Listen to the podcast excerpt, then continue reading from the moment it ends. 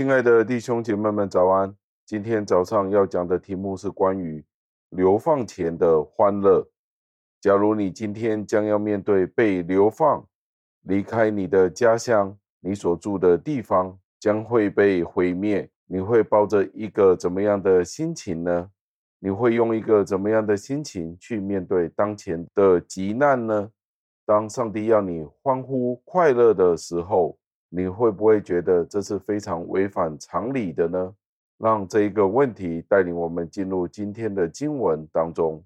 今天的经文是出自于耶利米书三十一章的第七节，经文是这样说的：耶和华如此说，你们当为雅各欢乐歌唱，因万国中为首的欢呼，当传扬颂赞说：耶和华，求你拯救你的百姓。以色列所剩下的人，感谢上帝的话语。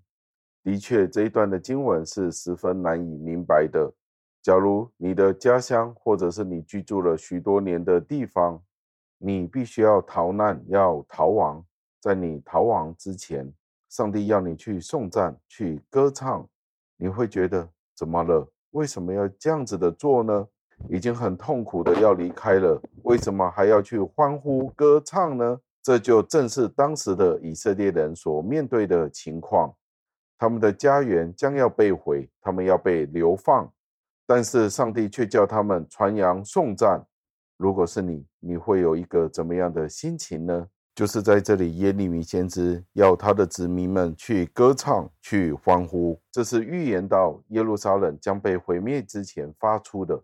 先知在这里的目标是要去安慰每一个人，以至于他们可以耐心等待有应许的拯救。当这些犹太人被流放的时候，以至于当他们觉得非常的悲惨、没有盼望的时候，而这就是一个预言：这些被掳的将会回归，被掳的被得到释放。先知在这里劝勉他们要喜乐、要欢呼、要歌唱。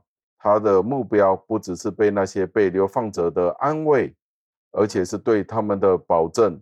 就算是当他们被流放的时候，他们面对死亡，他们也不要失望，因为他们永远都会在上帝的面前。简单来说，先知的目的不只是单单的要去减轻他们心中的悲伤，而更加的是要他们在属灵里充满了喜乐。